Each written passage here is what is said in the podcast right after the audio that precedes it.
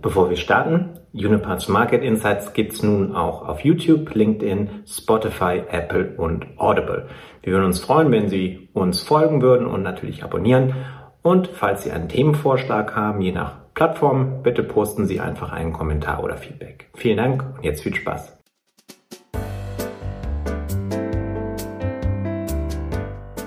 Hallo und herzlich willkommen zu Unipass Market Insights. Schön, dass Sie wieder dabei sind. Mein Name ist Florian Oberländer und an meiner Seite der Mann, der Antworten auf all meine Fragen weiß, unser Chefanalyst Gregor Pett. Hallo Gregor. Hallo Florian, gut, dass wir die Fragen abgestimmt haben, sodass ich die Antworten sicher weiß. Danke dir. Genau, genau, richtig. Und wir haben wieder tolle Themen heute dabei. Wir werden unter anderem über Ammoniak sprechen. Ähm, wir werden ein bisschen über den steigenden Gaskonsum in Europa sprechen und außerdem über das Wetterphänomen El Nino, was sehr, sehr spannend ist. Aber fangen wir doch einfach mit der Gastech-Messe in Singapur an. Du warst dort vor Ort mit Juniper, hast auch an diversen Podiumsdiskussionen teilgenommen. Welche Eindrücke und Themen hast du denn mitgebracht? Ja, das ist natürlich eine sehr äh, spannende Stadt und eine sehr spannende äh, äh, Region äh, dort. Und wir haben natürlich einerseits äh, uns beteiligt an dem Future Leaders äh, Programm. Das war also sehr spannend, mit jungen Leuten in Kontakt zu kommen, die dann also in, in, insbesondere in Singapur da in der Energiewirtschaft arbeiten und sich gerne weiterentwickeln wollen. Das war also echt toll, ne, dass wir das unterstützt haben und dann auch viele Kolleginnen und Kollegen dann dabei waren ähm, die dann auch da vorgetragen haben und mitge. Das war super. Und auf der Business-Seite ist spannend, dass die Gastech jetzt äh, äh, also quasi gleichgewichtig auch Hydrogen, also Wasserstoff macht und auch Klimatech. Das heißt also, äh, die, äh, die Transformation von einer Gaskonferenz zu einer Konferenz, die eben auch äh, klimaneutrale Aspekte behandelt, insbesondere Wasserstoff, ist also sehr deutlich sichtbar. Also das war ähm, von der Diskussion also mehr als gleichgewichtig, diese, wenn man so will, neuen Themen. Das war okay. sehr spannend zu sehen. Super. Und ähm, wer vielleicht so ein bisschen unsere Pressemitteilung verfolgt, wir hatten auch ähm, etwas, was wir unterschreiben konnten. Ähm, da gab es eine Absichtserklärung ja. mit Konoko Phillips und Jera über die Abnahme von potenziell Wasserstoff und, ähm, und ähm, Ammoniak. Mhm. Ähm, das Projekt, glaube ich, befindet sich im Golf von Mexiko, wo es sowieso eine ganz gute Infrastruktur dafür gibt. Also gute Nachrichten auch an der Front. Aber lass uns doch mal bei dem Thema Ammoniak im Moment bleiben, weil das ist ja etwas, was man immer wieder auch in der Presse hört und bei uns bei Juniper auch ähm, aktuell ist. Ursprünglich habe ich gedacht, dass Juniper jetzt Glasreiniger oder Dünger produziert. Hm. Dem ist natürlich nicht so. Ja. Ähm, was steckt genau hinter dem Thema Ammoniak? Ja, das ist, also Ammoniak, du hast es gesagt, ist einer der ähm, spannendsten Rohstoffe auch für die chemische Industrie, die in ganz vielen Industriezweigen äh, Verwendung findet. Sie kann aber auch verwendet werden, um zum Beispiel Wasserstoff wieder draus zu gewinnen, um das zu, zu cracken. Und dann hat man den sehr begehrten Wasserstoff. Und wenn man den äh, Ammoniak grün hergestellt hat, hat man dann eben auch grünen Wasserstoff. Das ist äh, sehr interessant, weil Ammoniak, was die Logistik angeht, also den Transport äh, wesentlich leichter zu handhaben ist als jetzt äh, molekularer Wasserstoff. Den muss man nämlich sehr stark runterkühlen, damit er flüssig wird und transportiert werden kann. Und bei Ammoniak sind es nur rund minus 33 Grad Celsius, dann wird er flüssig. Eine Ammoniak ist ja bekanntermaßen ähm, als Gas dann auch, auch giftig in höherer äh, Konsequenz und muss, man muss den also äh, auch handhaben können, braucht spezielle Logistik. Die gibt es aber, weil Ammoniak, wie gesagt, ein äh, sehr bekanntes und wichtiger Rohstoff der, der Chemieindustrie ist. Da kann man also auf, auf existierende Transportmöglichkeiten, Technologien aufbauen äh, und eben, es ist eben leichter zu machen, als jetzt molekularen Wasserstoff zu transportieren. Das macht es vorteilhaft. Ähm, die Märkte sind auch da. Das sind sehr große äh, weltweite etablierte Märkte. Und was jetzt eben noch äh, fehlt zugegebenermaßen, ist, dass der Ammoniak auch grün hergestellt wird. Bislang ist er meistens grau. Ne, das ist natürlich, da entsteht dann CO2 bei der, bei der Herstellung. Das wollen wir nicht. Ähm, man kann ihn eben dann grün herstellen. Und äh, das ist dann eben äh, die Methode der Wahl. Aber das muss sich eben erst auch etablieren. Das ist äh, größenordnungsmäßig ein Prozent weltweit erst grün. Ne? Und da ist eben noch der Weg sehr weit zu gehen. Deswegen sind solche Absichtserklärungen wie die, die wir mit Jera unterschrieben haben, so wichtig, dass also Produzenten und die Leute, die es transportieren und verteilen, dann zusammenkommen und sich zusammenraufen sozusagen, um diesen Markt zu entwickeln. Du hast bereits angesprochen, grünen ähm, Ammoniak. Es gibt natürlich auch andere Farben, wie bei anderen Commodities. Ähm, mhm. Was gibt es da noch für Produktionsverfahren oder Farben?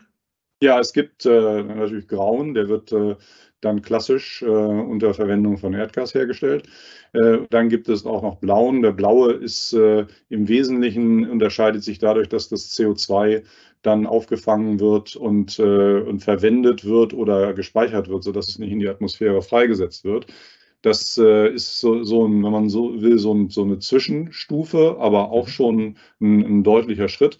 Und dann eben kommt der grüne Ammoniak, der eben unter Verwendung äh, erneuerbarer Energie äh, hergestellt wird mit Stickstoff aus der Luft. Das ist ja im Wesentlichen, Ammoniak ist ja, äh, enthält ja Stickstoff und, und, und, Wasserstoff. Und den Stickstoff holt man dann aus der Luft. Ne? Und ähm, das ist natürlich die Methode der Wahl, aber wie gesagt, noch nicht so verbreitet, wie wir das uns wünschen. Okay bist auch schon auf die Vorteile gegenüber herkömmlichen LNG mhm. und, und Wasserstoff ähm, eingegangen, da definitiv auch der Transport ähm, äh, zu erwähnen. Ähm, als kleine Randnotiz, wir haben natürlich auch mit unserem Energy Transformation Hub in unter anderem in Wilhelmshaven ähm, arbeiten ja. wir da, da dran, da wo wir das LNG-Terminal auch haben, ähm, dass wir da Projekte bezüglich äh, Wasserstoff und auch Ammoniak in die Wege leiten und da sind wir fleißig dabei. Ähm, kommen wir aber mal vom Gas der Zukunft zum Gas der Gegenwart. Ähm, und zwar wurde hier berichtet, dass das erste Mal nach zehn Monaten im Jahresvergleich der Gaskonsum in Europa wieder angezogen hat. Ähm, als Grund wurde die Industrie in Deutschland und in Spanien genannt. wenn man sich jetzt die Situation über die letzten paar Wochen so ein bisschen angeschaut hat, wir hatten die Streiksituation in Australien, ähm, aber auch jetzt aktuell ähm, in Norwegen einige äh, Supply-Schwierigkeiten. Also ähm, bekommen wir nicht das Gas, was eigentlich vorgesehen war. Wenn man, wenn man diese Faktoren sieht, erwartest du noch einen weiteren Anstieg? Ja, das ist saisonal zu erwarten, dass der, der Gaspreis ansteigt. Es ist normal, dass er mit ähm, Beginn der Heizsaison eben höher wird. Wir haben auch die, der Anstieg jetzt äh, in der Industrie und auch äh, natürlich in den Haushalten, wenn die wieder mehr heizen, ähm, ist äh, äh zu erwarten. Ne? Von daher nicht überraschend. Ja. Äh, die, ähm, äh, die Verknappungen, die dann temporär entstehen, dadurch, dass eben Lieferanten nicht so liefern, wie man sich das wünscht. Das ist natürlich immer ähm, dann spannend und auch nicht immer äh, erwartet. Insbesondere die Streiksituation in Australien, auf die du Bezug genommen hast. Das, äh, ne, interessant ist da, dass da auch nicht wirklich es zu Lieferkürzungen kam. Ne? Das war also rein ja. die, die Wahrnehmung, dass es dazu kommen könnte. Das zeigt eben, wie nervös der Markt ist. Ne? Wir haben ja hier verschiedentlich schon besprochen, dass es überhaupt keinen äh, Grund gibt, sich zurückzulehnen und zu sagen, das ist kein Problem, sondern das ist schon sehr eng. Ne? Wenn alles so funktioniert, wie es soll, dann äh, kommen wir, glaube ich, gut über die Runden. Ähm, wenn es eben aber äh, Verknappungen gibt oder Schäden entstehen am, am, System, dann kann es eben deutlich knapper werden. Also da müssen wir wirklich aufpassen und äh, Energiesparen ist immer noch angesagt. Ne? Und eine große Unbekannte ist natürlich auch äh, die, die Wettersituation. Letztes Jahr hatten wir einen sehr äh, warmen Winter und äh, das, äh, wenn das dieses Jahr auch so kommt, dann kommen wir gut klar. Wenn sollte es kalt werden, das ist zum Glück nicht so wahrscheinlich, dann ähm, sieht es etwas anders aus. Ja, lass uns mal genau bei dem Thema bleiben, beim Thema Wetter. Ähm, immer ein entscheidender Faktor, wenn wir über Preise reden natürlich. Ähm, deshalb haben wir auch ein Wetterteam bei uns bei Juniper, ähm, die sich um die Wetteraussichten ja. kümmern. Und die sitzen natürlich momentan ähm, zusammen und schauen sich so ein bisschen den Ausblick auf den Winter an. Mhm. Und eine Sache, die dabei immer wieder genannt wird, ist dieses Wetterphänomen El Niño. Was mhm. genau verbirgt sich dahinter? Ja, El Nino ist äh, ein äh, Phänomen, das sich im Wesentlichen im Pazifik äh, abspielt.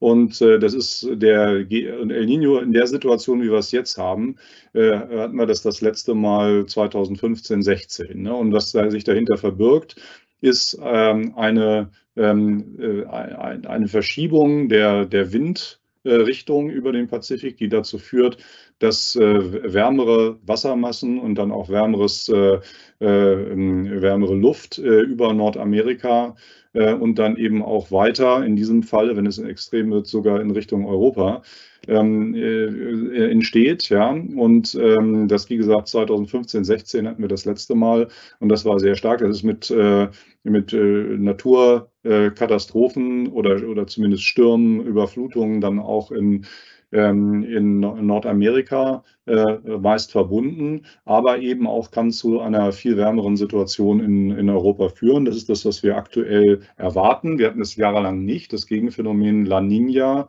äh, das, ähm, das eben das Gegenteil ist. Das hatten wir jetzt die letzten, die letzten Jahre. Von daher etwas neu und eben sehr stark, sehr ausgeprägt. Man kann das auch an erhöhten äh, Wassertemperaturen jetzt schon messen. Von daher ist es sehr wahrscheinlich, dass es zu dieser Situation kommt. Und das würde dann für uns eher warme, feuchte ähm, äh, Winter bedeuten. Ne, in welcher Ausprägung werden wir sehen, aber das ist zumindest die aktuelle Erwartung. Ja. Nur noch mal kurz, um ähm, es vielleicht noch mal ein bisschen zu verbildlichen. Ähm, La Nina, dieses Phänomen, hatten wir verstärkt, glaube ich, 2021 das letzte Mal, das dafür auch gesorgt hat, dass wir dann einen Kälteeinbruch in Texas gesehen haben, richtig mit großen Schneemassen und, und Eis. Richtig. Ähm, das war das letzte ähm, Phänomen, was wir da gesehen haben. Und diese, diese Winde, die du beschrieben hast, das sind diese sogenannten Jetstreams, ähm, die wahrscheinlich auch viele Leute äh, vom Flug nach Amerika kennen. Ähm, hier ist ist der Rückflug von Amerika nach Europa immer ein bisschen schneller. Meistens liegt das an den äh, Jetstreams, die dann rüberkommen. Und ich glaube, falls wir noch einen Kälteeinbruch oder kühlere Temperaturen äh, sehen werden dieses Jahr, dann ist es eher in, in Q1. Das ist meistens der Fall, ähm, falls dann noch etwas kommt. Und das betrifft dann aber höchstens Skandinavien und, und Osteuropa.